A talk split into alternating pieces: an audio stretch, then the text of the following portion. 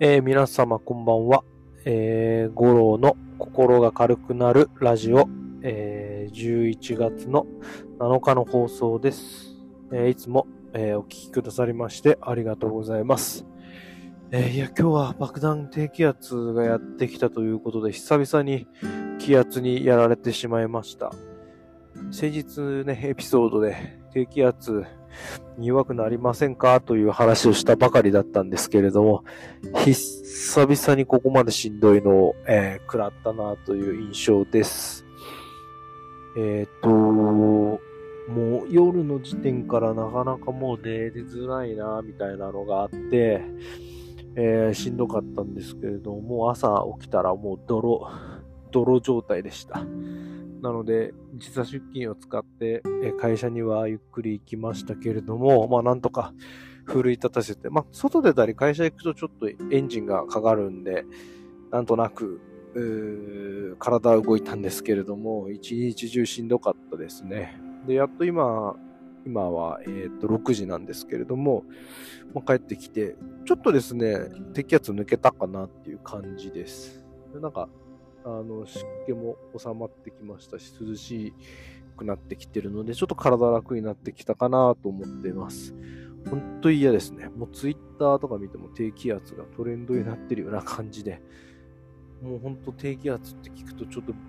もう嫌だなというふうに思っちゃう今日一日でございました。でね、えー今日お話ししたいなと思うのは、体のケアについてお話ししたいなと思ってます。やっぱり心っていうのは、健康な体が土台となって、まあ、整っていくんじゃないかなと思っているので、まあ、体のケアっていうのは非常に大事ですし、まあ、体のケアといってもいろんな方法があると思います。例えば、適度、それこそ適度な運動だったりとか、えー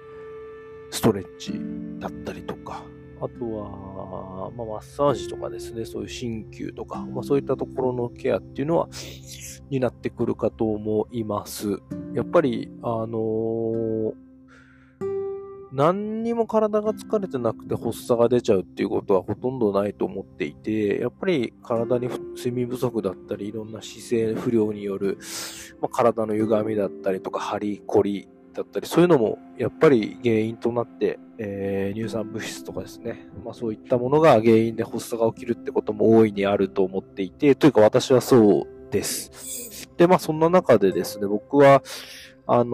ーマッサージにもう大学生の頃から通っています。それは、というのは、あの、私が部活、大学で部活に所属していた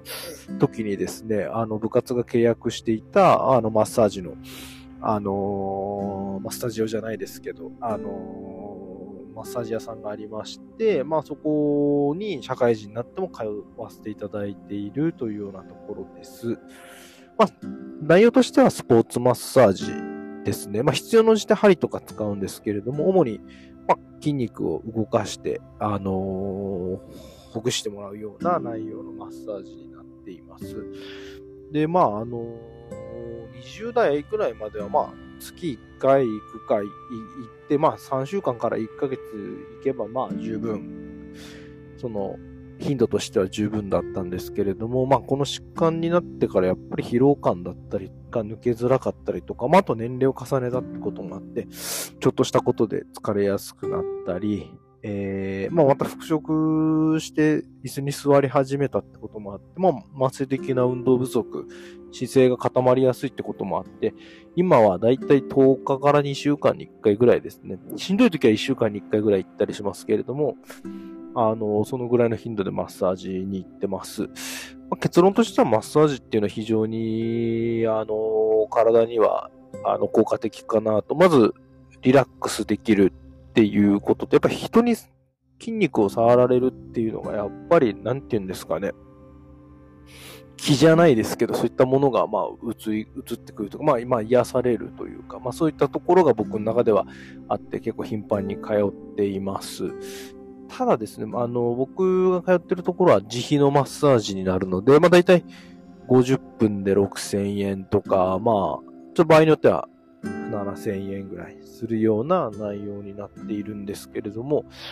あの、自費診療であの、受診するっていうのは結構大事なのかなと思っています。えー、というのも整体屋さんとか行くとですね、まあ、本来整体って怪我とかしないといけないようなあの場所なんですけれども、まあなんだかんだ、あの、腰が痛くてただ通っちゃってるとかいう人もいると思うんですけれども、まあそれが問題とかそういうことを言いたいんじゃなくて、絶対的な時間が少ない、保険診療内で見てもらえる時間が少ないっていうことだったりとか、あとは、えー、まあ整体じゃなくて、その、いわゆるちょっとしたリラクゼーション系のマッサージっていうのもいっぱいあると思うんですけれども、まあ、時々そういう場所っていうのは、まあ、往々にして国家資格を持っていない方が、あの、やられてたりするので、あのー、まあ、できればそういうアママッサージ師とか、まあ、鍼灸師とか、まあ、そういう資格を持った方に、えー、見てもらう方が、より効果的なのかなというように感じています。なので僕は、あのー、まあ、コストはかかりますけれども、自費診療で見てもらうというところにこだわっています。まあ、実際お金がかからないかというと、かかってはしまうんですけれども、まあそういったあところは、やっぱり、あの、自分に返ってくる、まあ自己投資だと思ってやってますので、えー、そこは、あの自分の中でこだわりたいところかなと思って継続しています。また同じ人にね、見てもらうことで、その時の筋肉の状態だったりとか、まあ、姿勢とかを見てもらえるので、まあ、そういった意味でも、あのー、自分を客観視することができるので、非常に、あのー、マッサージっていうのは有効なんじゃないかなと感じております。まただ、時々、反動として、まあ、